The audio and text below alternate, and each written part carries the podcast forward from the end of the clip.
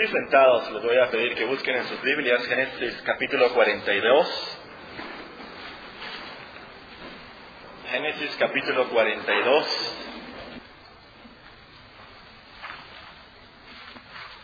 Generalmente no leemos tantos versículos, pero esta mañana, para que entendamos la historia, voy a leerles este capítulo, el capítulo 42 de Génesis. Hay una gran hambre en toda la tierra. Y luego dice Génesis 42, viendo Jacob que en Egipto había alimentos, dijo a sus hijos, ¿por qué os estáis mirando? Y dijo, he aquí que yo he oído que hay víveres, víveres en Egipto, descended allá y comprad de allí para nosotros, para que podamos vivir y no muramos. Y descendieron los diez hermanos de José a comprar trigo en Egipto.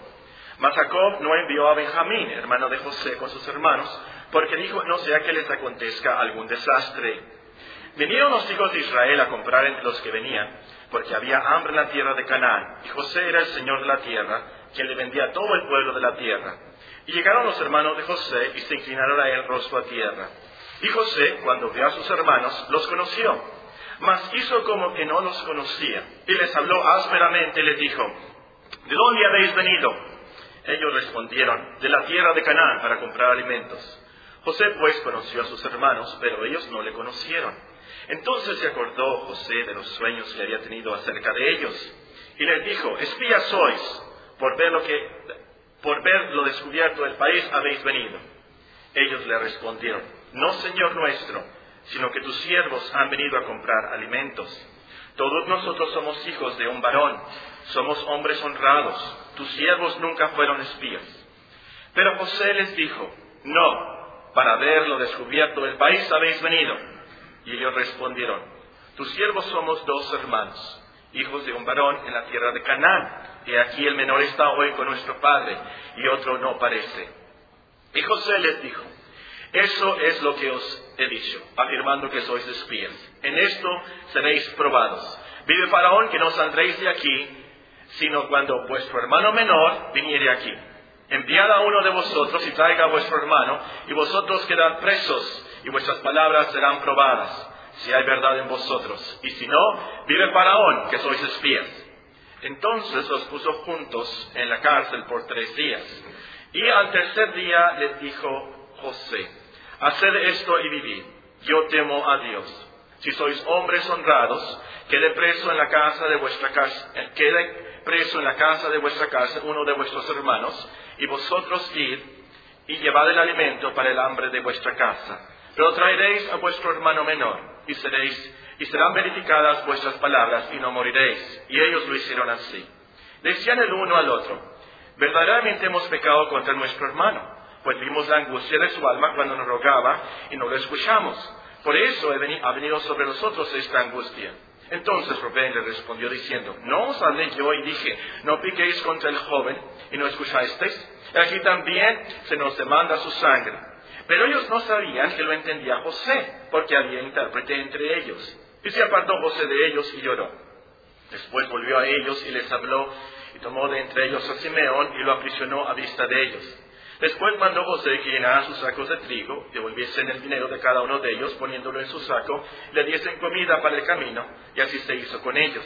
Y ellos pusieron su trigo sobre sus asnos y se fueron de allí. Pero abriendo uno de ellos su saco para dar de comer a su asno en el, en el mesón, vio su dinero que estaba en la boca de su costal, y dijo a sus hermanos, mi dinero se me ha devuelto, y helo aquí en mi saco. Entonces le sobresaltó el corazón, y espantados dijeron el uno al otro, ¿qué es esto que nos ha hecho Dios?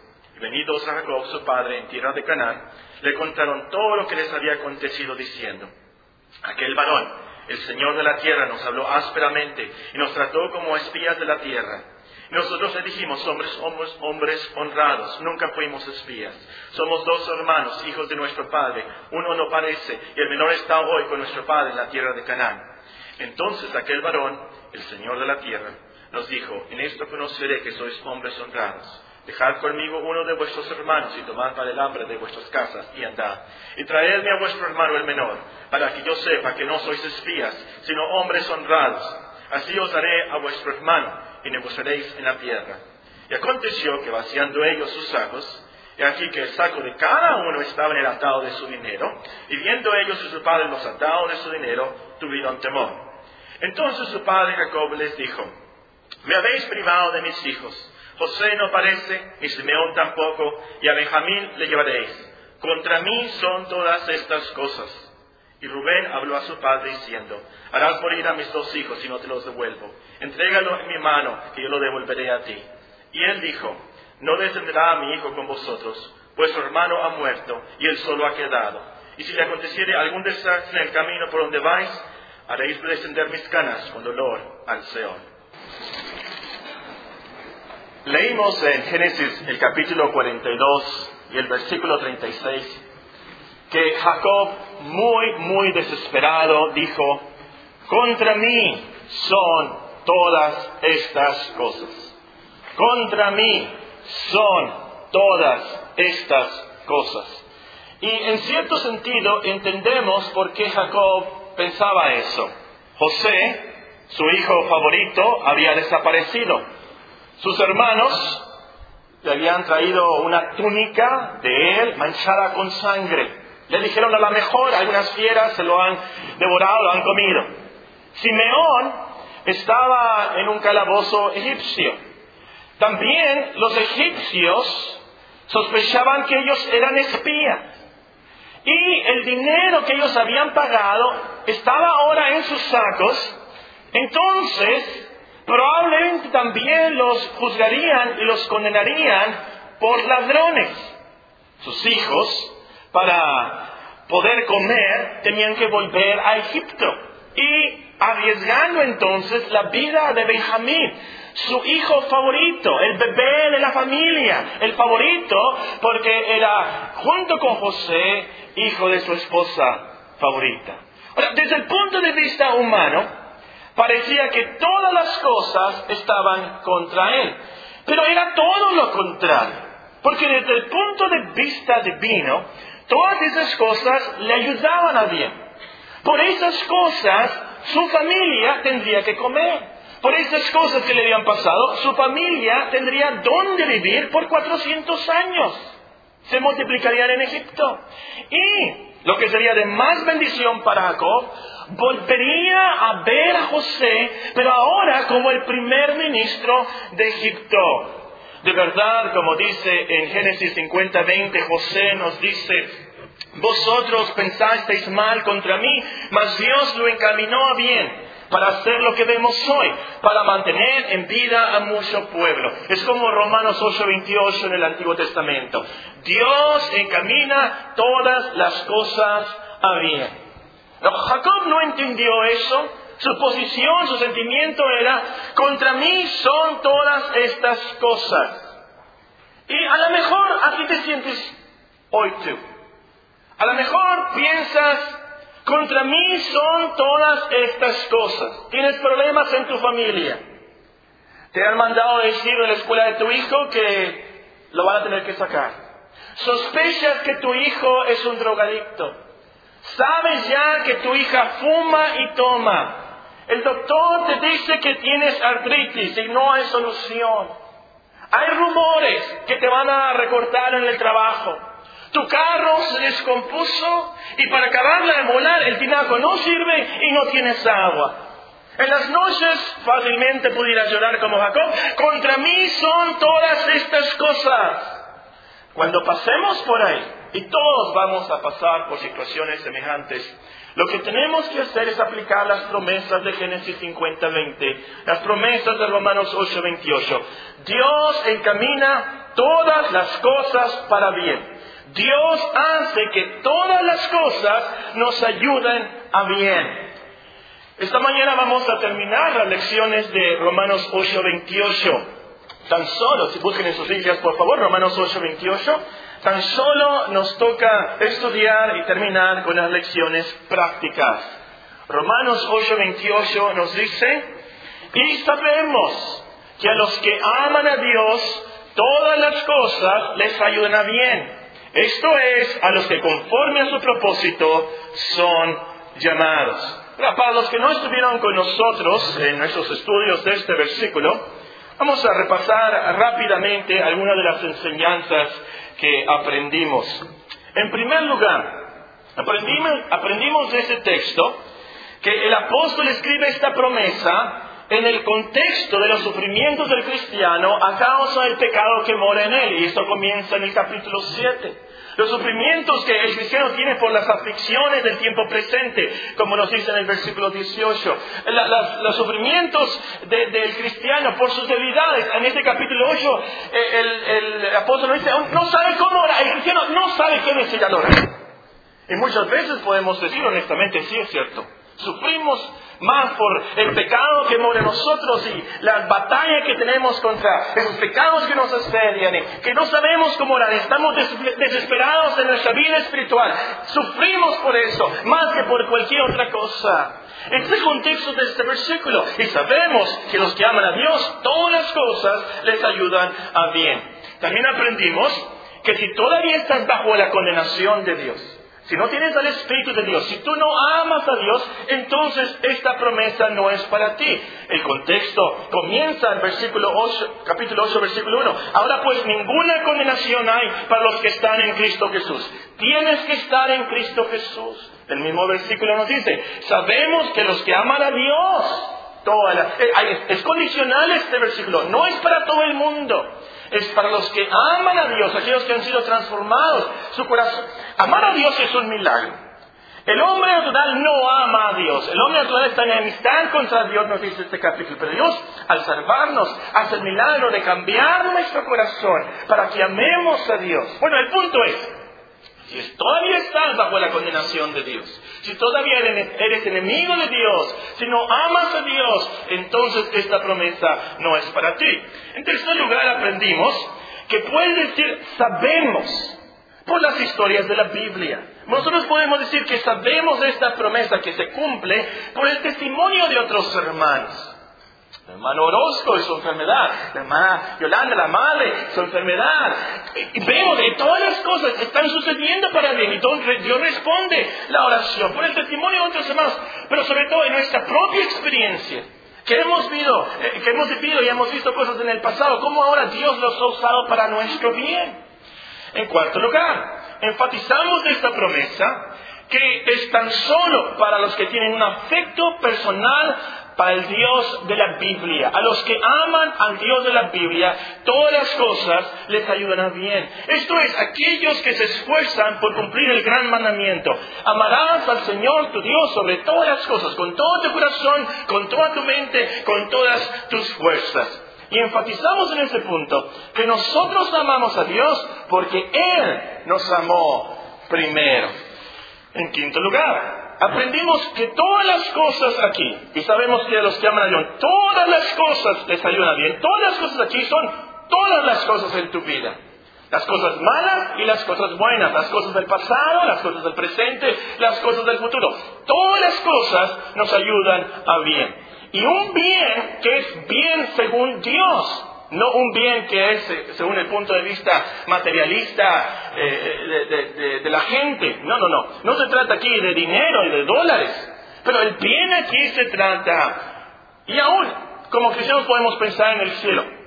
Pero se trata aún más que las calles de oro del cielo. Se trata, como nos dicen los próximos versículos, los siguientes versículos, del gran bien de Dios, de transformarnos a la imagen de su Hijo para que Él sea glorificado. Versículo 29 nos dice, porque a los que antes conoció, también los predestinó, para que fuesen ellos conformes a la imagen de su Hijo, para que Él sea el primogénito entre muchos hermanos. Ese es el propósito y el bien final de Dios. En penúltimo lugar, aprendimos que este propósito se cumplirá no hay nadie que le diga a Dios, ¿tú qué haces? Detente aquí. No, por supuesto que no. Dios cumple su propósito en nosotros. En último lugar, aprendimos que el llamado de este versículo es el llamamiento eficaz de Dios por el cual Él nos transforma, nos convence de nuestros pecados, nos da el arrepentimiento, nos da la fe, ilumina nuestras mentes con el conocimiento de Cristo, renueva nuestro corazón y nuestra voluntad, de tal manera que ahora nosotros queremos creer en Cristo. Queremos amar a Dios y creemos en el Cristo tal y como nos es ofrecido en el Evangelio. Un llamado vimos en una epístola del apóstol que no es conforme a nuestras obras, sino según el propósito suyo y la gracia que nos puede dar en Cristo Jesús antes de los tiempos de los siglos. Muy bien, ahora sí ya podemos comenzar con las lecciones prácticas. Si lo que aprendimos de este texto es verdad, todas esas lecciones son verdad y lo son, entonces, número uno, para poder decir con mucha confianza, y, el secreto de esta promesa está en esta palabra, sabemos, yo sé de seguro, para poder decir con mucha confianza, sabemos que todas las cosas me están ayudando a bien, debemos meditar mucho en el carácter y la obra de Dios que hace posible que se cumpla esta promesa. En otras palabras, pensemos mucho en la providencia de Dios, la soberanía de Dios. Hay muchos, y esto es una obra del diablo, por supuesto, que creen que Dios está allá arriba esperando nada más que hagamos algo malo para castigarnos inmediatamente. Que ese es el trabajo y la obra de Dios. Que Dios es cruel y nada más está esperando que tú falles para castigarte de alguna manera. No, no, no, no, no. Si conocemos al Dios de la Biblia, nos vamos a encontrar que Dios es bueno, es perdonador, es misericordioso que sus pensamientos para con nosotros son para bien, como dice el profeta, y que hace todas las cosas según su buena y perfecta voluntad para con nosotros. Entonces, escúcheme muy bien en cuanto a esta promesa. No se trata de que tú vas a obtener esta promesa y este consuelo y esta motivación si tú te pones como perico a decir, y sabemos que todas las cosas ayudan a bien, ahora repito otra vez, y sabemos que todas las cosas ayudan a bien, y si lo imprimes en el periódico, en la sección de anuncios económicos, siete veces, y sabemos que todas las cosas, entonces sí, ya Dios te va a ayudar para cosas. No se trata de eso, hermanos. No se trata de auto-hipnotizarnos de alguna manera repitiendo este versículo como locos. No, no, no, no. Se trata de concentrarnos y meditar mucho en que Dios puede cumplir esta promesa, pues todas las cosas están a su disposición. Él sabe todas las cosas y además Él puede hacer todas las cosas. Él puede hacer que la cosa más fea, más horrible, más diabólica resulte en una bendición. ¿Cuál fue la cosa más fea de la historia? La cosa más horrible, la cosa más diabólica, el crimen de crímenes, el dolor de dolores, la prueba de pruebas, la angustia de angustias. ¿Cuál fue? La cruz.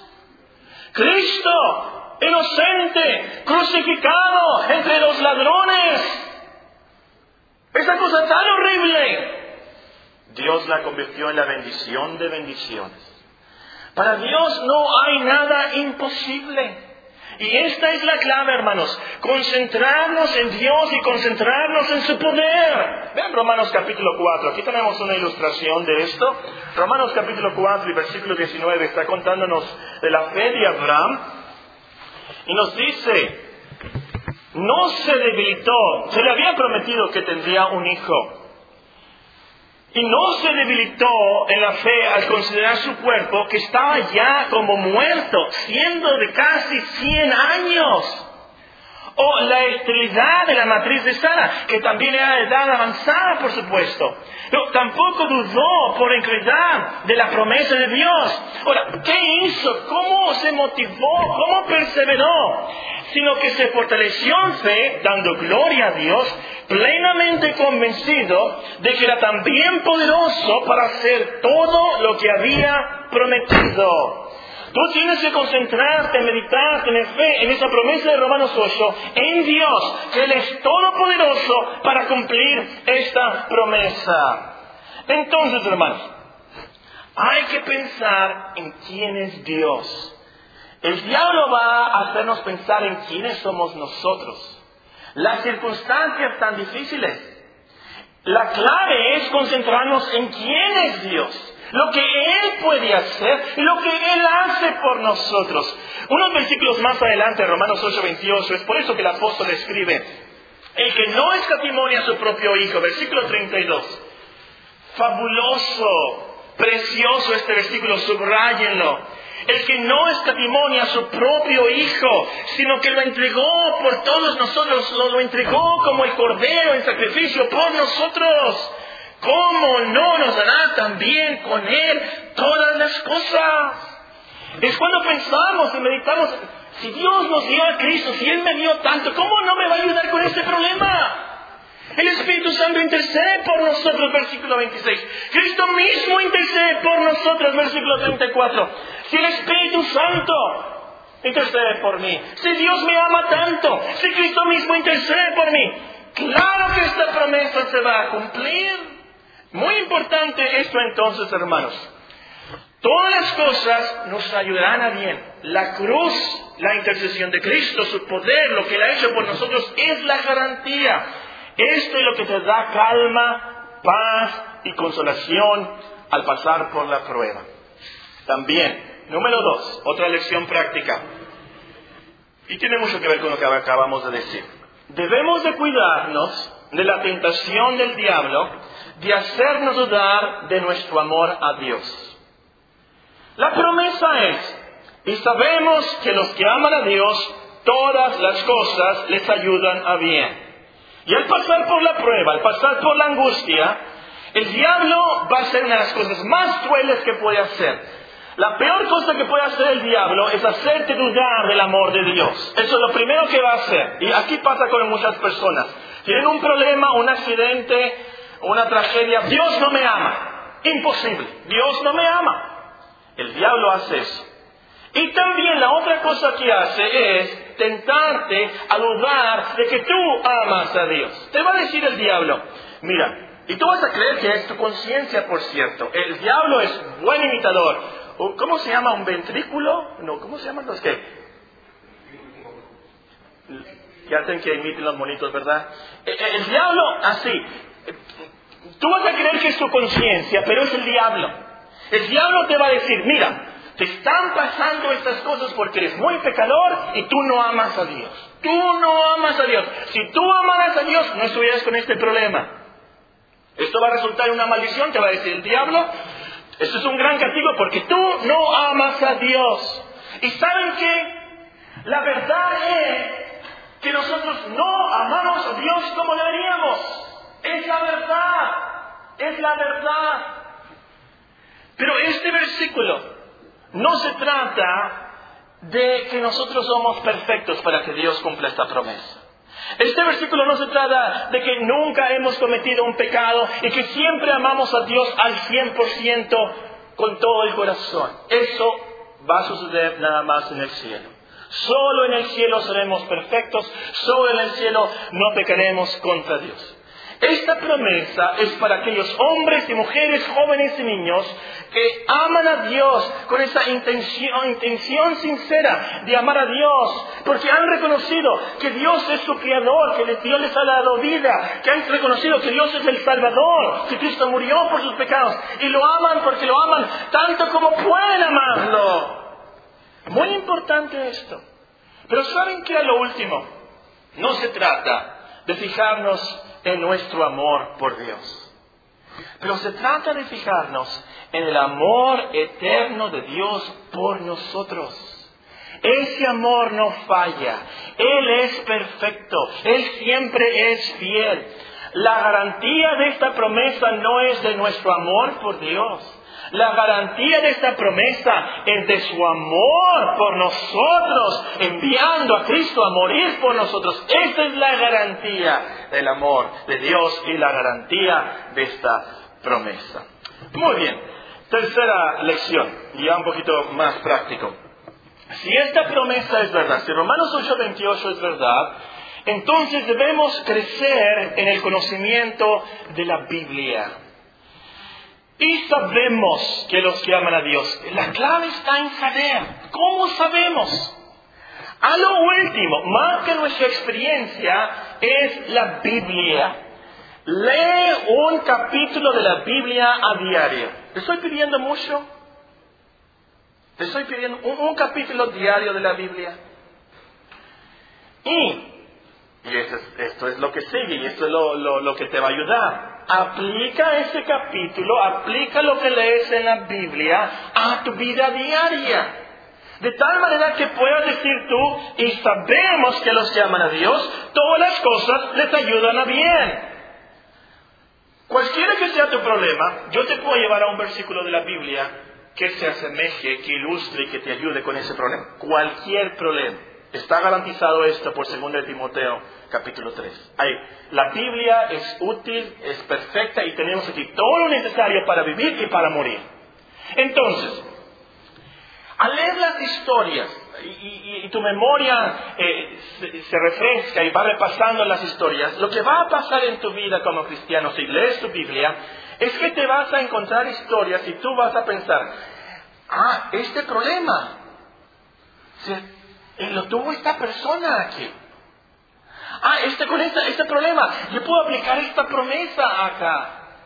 Y eso es lo que tú quieres al pasar por tu problema, que tú puedas decir, ah, así como le pasó a José, me puede pasar a mí. Así como le pasó a Moisés, me puede pasar a mí. Así como le pasó a Abigail, me puede pasar a mí. Y eso es, hermanos, lo que nos lleva a decir con mucha seguridad y sabemos. Y en la Biblia nos encontramos con toda clase de problemas y toda clase de tragedias. Hijos descarriados, esposos muy malos, violaciones, muertes, hombres aterrados, apedreados, traicionados, enfermedades crónicas y aún muertes trágicas, y todo resultó para bien. Todo, todo, todo. Les iba a dar ilustraciones más feas y horribles. Les iba a hablar de Personas, por ejemplo, que tuvieron hijos de su suegro.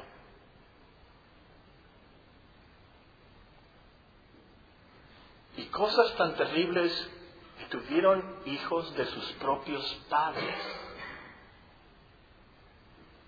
El otro día me preguntaron eso.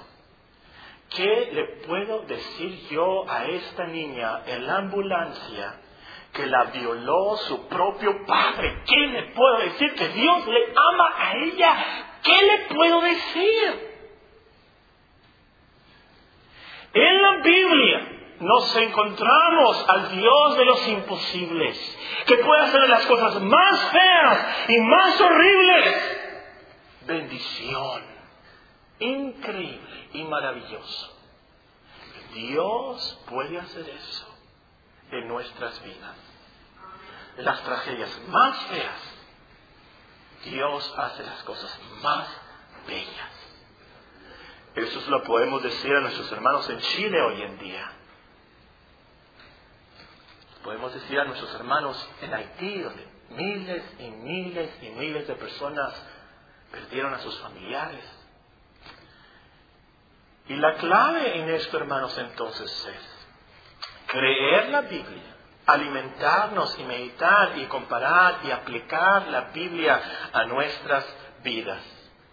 Una mujer fuera de su país, de su cultura, perdió a su esposo y luego perdió a sus hijos.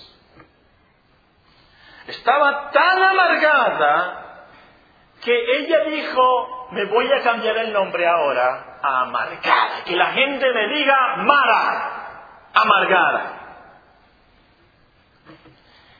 Noemí no sabía. Pero a través de esa tragedia, Dios encaminó todo para bien, para darle a Israel el gran rey David. Y a través de esa tragedia, dar al mundo a Cristo Jesús el Salvador. El Señor desciende de Ruth, Noemí. No lo entendió Noemí. Se sentía tan amargada, se sentía como Jacob. Todas las cosas son contra mí. Entonces, y eso es lo que quiero decir, lee esas historias Repasa esas historias y aplícala a tu vida. A lo mejor, obviamente, y espero no sea una tragedia tan, tan fea como la que pasaron los hermanos de, la Biblia, pero te va a ayudar mucho a ti pensando, Dios pudo hacer eso. Él puede arreglarme, ayudarme y bendecirme en este gran problema.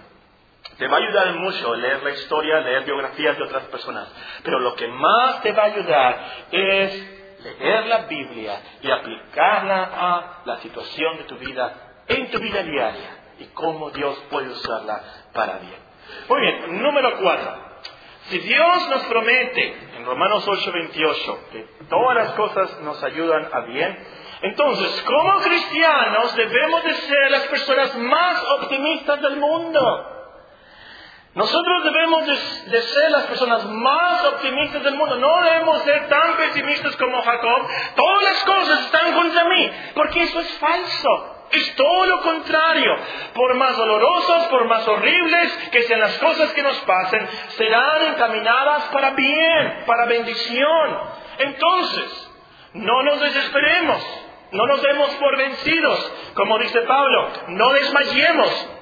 Antes, aunque este nuestro hombre exterior se va desgastando, el interior no obstante se renueva de día en día, porque esta leve tribulación momentánea produce en nosotros un cada vez más excelente y eterno peso de gloria. El cristiano debe de ser el más optimista del mundo. Y esto, al último, no se trata de que soy muy optimista yo, no, no. Se trata que de ese optimismo y, ese gozo en las pruebas será un gran testimonio de nuestra fe en Dios. Porque si usted camina y va en los peceros y está en su trabajo, siempre cabizbajo, siempre en depresión, siempre en tristezas, ¿ustedes creen que los demás van a querer hacerse cristianos? Y mira mi problema, y mira mi tristeza, y mira mis dolores, y mira mi... Y Nadie se va a querer hacer cristiano si tienes esa actitud. Por supuesto que no. Pero si les muestras optimismo, gozo, esperanza, paz en esos juegos de prueba, entonces sí van a querer ser cristianos, van a querer conocer a tu Dios, que te da consuelo y paz en la tribulación más grande. Muy bien, un último comentario en cuanto a esto. Debemos de ser muy optimistas, pero también mostrar un espíritu cristiano apropiado a la situación en que estamos. Nuestro Señor Jesucristo sabía que Lázaro iba a resucitar. ¿Se acuerdan de cuando murió Lázaro? Se enfermó y luego se murió. ¿Se acuerdan? Él sabía que iba a resucitar. Pero ante la tumba, ¿qué hizo? ¿Se rió? No. ¿Dijo chistes? No bromas, no. Jesús y Jesús lloró. Lágrimas y lágrimas y lágrimas, que la gente lo vio y pensó cómo le amaba. Cuando estemos en el hospital con la persona, con nosotros mismos, por el dolor, mejor lloramos y nos sentimos muy mal. Pero, y esto es la paradoja del cristianismo, que nos podemos sentir muy mal con mucha tristeza, con mucho dolor, pero tener gozo y esperanza en nuestro Dios. Número 5. Si todas las cosas nos ayudan para bien, entonces debemos aceptar todas nuestras circunstancias, buenas o malas, como de parte de Dios. Si Romanos 8:28 es verdad, entonces debemos aceptar todo lo que nos está pasando como de parte de Dios, que tiene un propósito. Apunten por ahí eh, Lamentaciones 3:38, pero les voy a leer eh, lo que le dijo Job a, su esposa Necia. Job le contestó a su esposa que, le dijo, ¿sabes qué? Ya quítate la vida, suicídate y olvídate de, Dios, maldícelo y muérete ya. Tanto que le había pasado así. Eh, pero Job le contestó, Job 2.10. Job capítulo 2 y el versículo 10. Él le dijo, ¿cómo suele hablar cualquiera de las mujeres fatuas al hablar? ¿Qué? ¿Recibiremos de Dios el bien y el mal no lo recibiremos? Él reconoció las cosas malas vienen de Dios, las cosas buenas vienen de Dios, permitidas por Dios, todas las cosas, guiadas por Dios, todas las cosas. Y es cuando aceptamos todas las cosas como de parte de Dios que entonces tenemos esa paciencia que necesitamos, esa calma ante cualquier situación. Ante cualquier accidente, ante cualquier enfermedad, ante cualquier cáncer. Eso es de Dios, muy bien. Es de parte de Dios, Dios lo va a usar para bien entonces. Y es cuando reconocemos, todo viene de parte de Dios. Y todo encaminado para bien, que tenemos contentamiento en las circunstancias en las cuales Dios nos ha puesto, cualquier que sea. Aprendemos a decir como Jeremías, por la misericordia de Jehová no hemos sido consumidos, porque nunca decayeron sus misericordias, nuevas son cada mañana, grande es tu fidelidad. Mi porción es el Señor, dijo mi alma, por tanto en Él esperaré. Bueno es el Señor a los que en Él esperan, al alma que le busca. Bueno es esperar en silencio la salvación de Dios. Bueno es al hombre llevar el yugo de su juventud, que se siente solo y calle, porque es Dios quien se lo impuso. Cuando tú puedes decir eso, entonces vamos a aceptar cualquier cosa. Soledad, tristeza, enfermedad, hambre, desnudez, angustia, como dice el apóstol después. Cualquier cosa, si la aceptamos como de parte de Dios y que la va a encaminar para bien, vamos a tener paz, paz, paz. Número 6. Si la promesa de Romanos 8:28 es verdad, entonces, al sufrir cualquier angustia, tenemos que guiar nuestros pensamientos, nuestras mentes, a pensar cosas honestas cosas verdaderas, cosas buenas, cosas justas. Mi vocabulario, si buscan, por favor, Filipenses 4, mi vocabulario es este pasaje donde el apóstol nos enseña a cómo no tener ansiedades. Él nos enseña a cómo no tener miedo y temor. Y todo comienza con el versículo 4. No, no voy a predicar sobre este pasaje, solamente quiero mencionar que el último punto que hace él en cuanto a la fórmula para no estar ansiosos es este, Filipenses 4.8. Por lo demás, hermanos, todo lo que es verdadero, todo lo honesto, todo lo justo, todo lo puro, todo lo amable, todo lo que es de buen nombre, si hay virtud alguna, si algo digno de alabanza, en esto pensad, en esto pensad a la hora de la angustia, a la hora del dolor. No pensemos en cosas malas, no pensemos en cosas imaginarias, cosas falsas. Y el diablo se va a aprovechar de nosotros. Pensemos en las cosas buenas que Dios va a hacer con esas circunstancias. Hace algunos años estaba, por, por cierto, el hermano Lázaro con nosotros. Me empezó un dolor aquí en el cuello. Y pensé, bueno, esa es la tiroides. Tengo eh, un tumor en la tiroides. Decidí yo que tenía cáncer. Y no se me quitaba por varios días y, y, la buena, la buena voluntad de Dios estaba aquí el hermano Lázaro. Y, ya le pregunté, hermano Lázaro, y mire aquí, me Hay músculos en el cuello, me dijo, atrás de la tiroides. Hay músculos aquí, sí, y puede ser que dormiste mal, eh, la misma tensión, el estrés puede causar que ciertos músculos en cierta parte de tu cuerpo se... No, no, no tienes nada. Ya después se me quitó. El diablo es muy astuto y muy cruel. Y ante cualquier situación nos va a hacer pensar lo peor. Lo peor. Tenemos cáncer. Mi hija se va a morir. Va a tener un accidente. La hermana ya no me va a hablar nunca. Mi hija está embarazada. Mi hijo nunca volverá a reír, nunca, nunca. No, hermanos. Hay que pensar en las cosas justas, honestas, verdaderas, puras, buenas. Si Romanos 8:28 y es, nos dice todo al final va a ser para bien. Hay que pensar en ese bien. Hay que pensar en las cosas buenas que Dios puede hacer con las enfermeras en el hospital, con los doctores, que nuestros hijos van a aprender a ser más responsables por haber chocado. Que al final de todo vamos a ser más como Cristo, más humildes, más dependientes de Él. Vamos a aprender a orar, vamos a, buscar y a leer más ahora. Vamos a ser más pacientes, más compasivos, más hacedores de buenas obras. Esas cosas es lo que debemos de pensar. Muy bien, número 7. Si la promesa de Romanos 8:28 es verdad, entonces esperemos su cumplimiento con paciencia.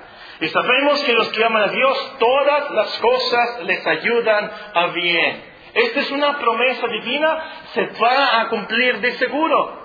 Pero a veces requiere paciencia, a veces requiere mucha fe. José, ¿saben cuántos años tenía cuando todo comenzó con el sueño profético? Tenía 17 años. ¿Saben cuántos años tenía cuando fue presentado delante de Faraón? Nos dice la Biblia, por cierto. Para mí es muy interesante esto. Les voy a decir entre paréntesis, ¿por qué? Porque muchas de las cosas que le pasan a José le pasaban a nuestro Señor Jesucristo. Muchas de las cosas, hay muchas comparaciones y semejanzas. Bueno, cerrando el paréntesis. José fue presentado delante de Faraón cuando tenía 30 años, al mismo tiempo que nuestro Señor Jesucristo comenzó su ministerio. Bueno, entonces, quiere decir, de 17 a 30 años, ¿cuántos años pasaron? ¿Cuánto tiempo pasó él que pasó en el pozo, en el calabozo de los egipcios, trabajando y siendo abandonado? Pasó, ¿qué? 17 a 30 matemáticos, 23 años. Bueno, 13, muy bien, están despiertos. 13 años. Entonces, pero a eso le tenemos que sumar los siete años de abundancia que hubo. Entonces, 13 más 7, 20, ¿verdad? Entonces, pero los hermanos no llegaron inmediatamente después de que hubo abundancia. Pasaron después otros dos años para que llegaran sus hermanos a comprar víveres en Egipto. Esto quiere decir que 17 más, ¿qué? Más 3. Un total de 22 años para que volviera a ver a su familia, para que volviera a ver a su padre, para que Dios le mostrara todo el bien de salvar a un pueblo y salvar a todas sus generaciones de su familia, para que llegara algún día el Cristo. Y eso es lo más importante de la historia. Nunca olviden eso. Qué fe la de Moisés. 40 años en el desierto y luego otros 40 años, 80 años en el desierto, para ver de lejos Canaán. 80 años. Ahora, quiero que vean un pasaje de Hebreos, porque eso es increíble. Hebreos 11 es la lista de los héroes de la fe. Y nos dice la palabra de Dios en el versículo, vamos a leer, Hebreos capítulo 11 y el versículo 13. Si quieren, en esta tarde lean este capítulo para que entiendan mejor este versículo. Conforme a la fe murieron todos estos sin, sin haber recibido lo prometido, sino mirándolo de lejos y creyéndolo y saludándolo y confesando que eran extranjeros y peregrinos sobre la tierra. Ahora vean conmigo el versículo 39. Esa es la lista donde estaban los aserrados y los apedreados. Y luego nos dice el versículo 39. Y estos, todos estos, aunque alcanzaron buen testimonio mediante la fe, y luego hay una palabra que me gustaría ponerle white out, algo de blanco para tacharla ahí. ¿Cómo es que está en esa palabra? No recibieron lo prometido. Pero por eso son héroes de la fe porque no vieron todo el bien, no fueron sanados, no fueron rescatados, pero tuvieron fe y perseveraron y tuvieron mucha paciencia, sabiendo que al final Dios los haría para bien. Lo veían de lejos, así como Moisés vio la tierra prometida de lejos, pero creyeron y perseveraron. Romanos 8:28, es verdad, es una promesa de Dios. No te desesperes. Nunca levantes tus puños contra Dios. ¿Por qué yo? Yo no merezco esto. ¿Hasta cuándo, Dios? Todas las cosas son contra mí. No, no, no, no, no, hermano. No, hermana. Con fe, con paciencia, esperamos las promesas de Dios. Sí, a lo mejor llevas años esperando la bendición de Dios por cosas que tan feas que te pasaron. Tú espera. Y si no entiendes cómo resultaron para tu bien, de seguro que lo entenderás en el cielo y dirás, valió la pena. Valió la pena. Lo que debemos de hacer es tener la actitud de Job, que dijo, aunque Él me matare, aún así en Él confiaré. Ese es el cristiano. Eso te hace un héroe de la fe. Entonces, y también por cierto, puede ser que si veas el bien que Dios hace a través de tu ministerio, tus dones, aquí en este mundo, cómo eres transformado y cómo Dios te ayuda. Pero también puedes pensar, y esto te puede motivar mucho, yo me, gusta pensar de los hijos de mis hijos de mis hijos, de, los hijos de las trillizas que va a tener Alejandro Raquel, y los hijos de las trillizas, y los hijos de y la generación del futuro. ¿Cómo es que Dios puede usar algo que me pasa a mí en la descendencia, y la descendencia, y la descendencia al final? Ruth, Noemí no sabían, pero miles y miles de años después, no tantos, pero sí miles de años, Cristo nació de ellos. Tamar y, lo horrible que le pasó y todas las cosas, ahí está en la lista de Mateo capítulo 1 también. Y sus descendencias y sus descendientes de seguro que fueron bendecidos por ello y por la historia. Usted me dice, Paco, ya me cansé de esperar. Ya me cansé de esperar. ¿De dónde obtengo esa paciencia? Me dices que tengo que tener mucha paciencia. La paciencia se obtiene del amor a Dios. Entre más ames a Dios, más paciencia vas a tener. La fe y la paciencia obran por el amor. Y como dijimos y aprendimos de 2 Corintios 12, por amor al Señor sufres cualquier cosa. Paco, pero yo no amo al Señor. Me falta entonces. Si te hace falta amor al Señor, ve a la cruz. Ve al Golgotha. Ve a Cristo. No puedes descender del Calvario sin haber amado al Señor más y más por todo lo que sufrió e hizo por ti pecador. Número 8. Se nos acaba el tiempo. Si todas las cosas nos ayudan para bien a todos los cristianos, entonces podemos aplicar esta promesa a la iglesia. Es decir, las cosas más malas que puedan pasar a la iglesia, al conjunto, a la congregación de cristianos, son para nuestro bien. Dios usa nuestras necesidades como iglesia, Dios usa las divisiones de la iglesia, Dios usa las persecuciones de la iglesia para nuestro bien. Por ejemplo, en Corintios Pablo escribe, en primer lugar, cuando os reunís como iglesia, oigo que hay entre vosotros divisiones, y en parte lo creo, porque es preciso que entre vosotros haya disensiones, para que se hagan manifiestos entre vosotros los que son aprobados. Cuando Saulo de Tarso persiguió a la iglesia, ¿qué pasó? Lucas nos dice que resultó para bien, porque todos los que fueron esparcidos iban por todas partes anunciando el Evangelio. Dios usó esa persecución para bien. Entonces, como iglesia, cuando nos pasen cosas malas, cuando ya no tengamos dinero en la tesorería, cuando haya necesidades y tragedias en la iglesia, pensemos, Dios cumple esta promesa también para su iglesia. Y Dios nos cuida y todo resultará para bien. Él siempre edifica a su iglesia. Muy bien, la novena aplicación es para los teólogos, rápidamente, para los teólogos avanzados.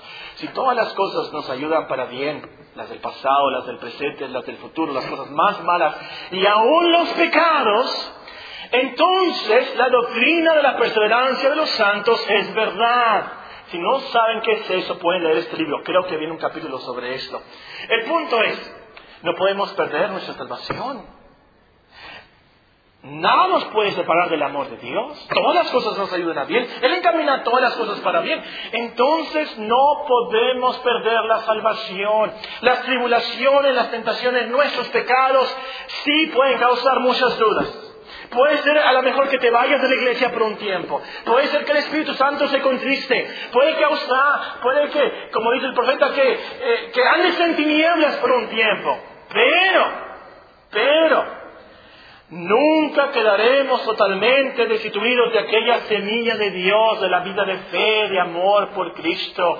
Dios nos cuida y usa todas esas cosas tan feas y tan horribles para perseverar y ayudar a su iglesia.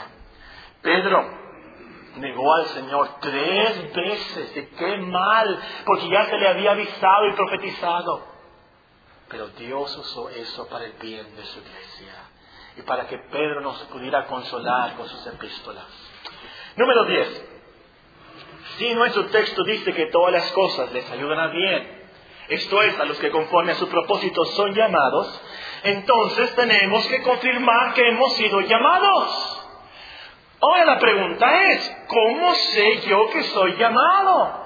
Si la Biblia me dice, Pedro nos dice, por cierto, así que hermanos, sed tanto más diligentes para hacer firme vuestro llamado y elección de parte de Dios, porque haciendo estas cosas no queréis jamás.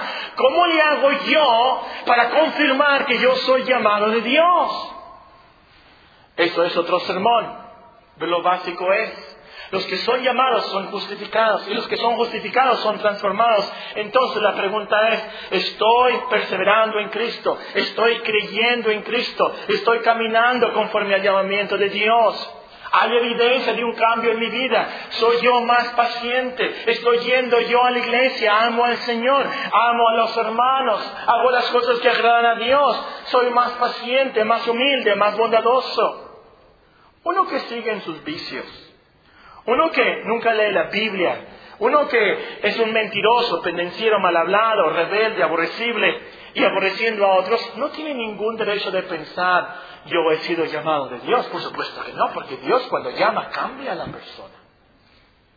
Pero uno que entonces que tiene algo del Espíritu Santo y el fruto en su vida del Espíritu Santo y persevera, se esfuerza, Cae pero se levanta y busca y lee y ora y confiesa sus pecados y se arrepiente todos los días. Y confía, y esta es la clave. Está confiando que va a ser salvo por la pura, pura, pura misericordia de Dios. Por lo que Cristo hizo por él. Él puede decir, yo he sido llamado de Dios y puede aplicar esta promesa. En penúltimo lugar, si los que no son cristianos no pueden aplicar esta promesa, entonces testifiquémosles a ellos para que conozcan el Evangelio, para que amen a Dios y para que todas las cosas les ayuden a bien. La clave de esto, hermanos, lo, lo que quiero decir de esto es, no tan solamente queremos que las personas les vaya bien en la vida, a nuestros parientes, a nuestro esposo, a para que tengan un buen trabajo y para... Lo que queremos es que amen a Dios. Lo que queremos es que no se vayan al infierno. Lo que queremos es que ellos amen a Dios y glorifiquen a Dios. Eso es lo que queremos. En último lugar, si Dios hace que todas las cosas, aun las más malas, nos ayuden para bien, entonces reconoce la bendición reconoce la bendición de pasar por angustias y enfermedades. Y alaba al Señor porque es por su fidelidad que permitió esas cosas para tu bien y su gloria. Vean conmigo el salmo que leímos. Salmo 119. Nos dice el versículo 67. Antes que fuera yo humillado antes que fuera yo atribulado, antes que yo tuviera esa enfermedad, antes que yo tuviera ese accidente, descarriado andaba. Mas ahora guardo tu palabra. Luego nos dice el versículo 71, bueno me es haber sido humillado, bueno me es haber sido... Y ustedes pueden ahí llenar la línea. Para que aprenda tus estatutos. Y luego vean qué bonito el versículo 75. Conozco, oh Jehová, conozco, oh Señor, que tus juicios son justos y que conforme a tu fidelidad me afligiste. Conforme a tu fidelidad, conforme a tu amor en Cristo, me afligiste, sea ahora tu misericordia para consolarme, conforme a lo que has dicho a tu siervo. De eso se trata, hermanos. Y muchas veces por eso sufrimos, para que aprendamos a decir estas cosas con David. Pero lo que quiero subrayar, y con eso termino, es que debemos alabar al Señor, porque en su fidelidad Él permitió estas cosas para nuestro bien, pero es para su gloria. A lo último todo sucede para su gloria. Eso es lo más importante del universo. Y eso es lo que nos debe de calmar más y motivar más. Voy a sufrir esto, voy a pasar por esto, por amor al Señor, por amor a su gloria. Él encamina todo esto, aún estos sufrimientos, para su gloria. Eso es lo máximo de nuestros sufrimientos, de nuestros accidentes, de nuestras enfermedades. La gloria de Dios. Ese es su propósito, ese es su plan. En Él, asimismo, tuvimos herencia, habiendo sido predestinados y amados conforme al propósito del que hace todas las cosas según su voluntad a fin de que seamos para alabanza de su gloria, nosotros los que primeramente esperábamos en Cristo. Su gloria, su gloria, su gloria. Eso es lo que te va a ayudar más. Oremos.